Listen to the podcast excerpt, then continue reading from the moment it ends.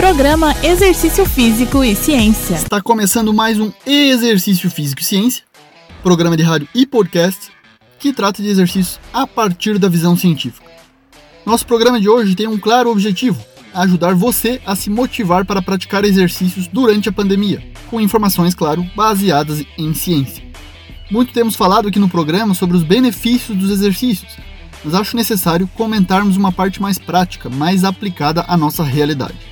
Hoje nos apoiamos em recente publicação do blog científico do British Journal of Sports Medicine, que é um blog da revista científica com maior impacto na área da medicina do esporte e que promove informações de modo ágil sobre exercícios físicos e esportes. Particularmente gosto muito desse blog e acesso frequentemente para me manter atualizado.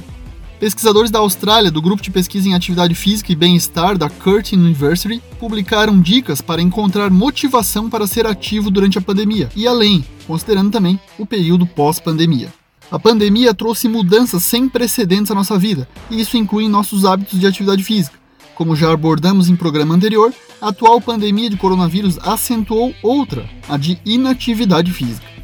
Então, a questão onde podemos ser ativos ou onde podemos praticar exercícios mudou para como nos mantemos ativos, pois o exercício passou a ser realizado em casa, devido às restrições como quarentena e isolamento social.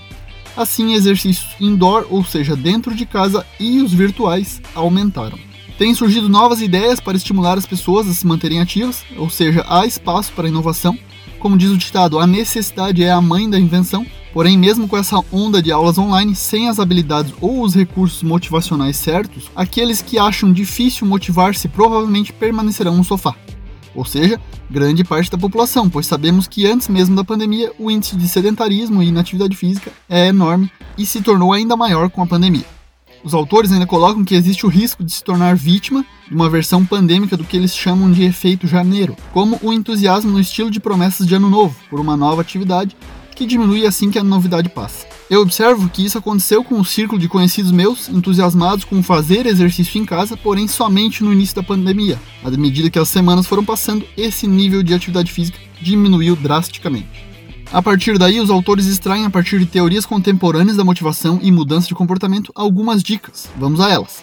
A primeira delas é você encontrar a sua atividade. Uma atividade da qual desfrute e na qual possa sentir uma sensação de satisfação, conquista e o propósito genuíno. Se não gostava de fazer academia antes, tente yoga em casa, tente exercício de alongamento invista em atividades que lhe dão prazer. Encontrar seu objetivo é a segunda dica. Estabeleça objetivos significativos, desafiadores, realistas, mais flexíveis. Para isso, crie metas curtas, pois ao batê-las, obtém maior percepção de competência e isso ajuda a manter o foco. Monitore seu progresso, registrando por meio de um aplicativo ou mesmo um pedaço de papel na sua geladeira. Encontre seus gatilhos, ou seja, são situações que o alertam para você estar ativo sem precisar pensar muito, como deixar suas roupas de exercício prontas para o dia seguinte e outras estratégias. Encontre sua tribo é a quinta dica, ou seja, a conexão com os outros é fundamental para manter a motivação. E hoje temos a possibilidade de turmas de exercício virtual com treinamento funcional, crossfit, pilates, yoga e outras modalidades. Encontre a sua diversão. É a última dica, pois geralmente começamos e continuamos a fazer as coisas e atividades que gostamos.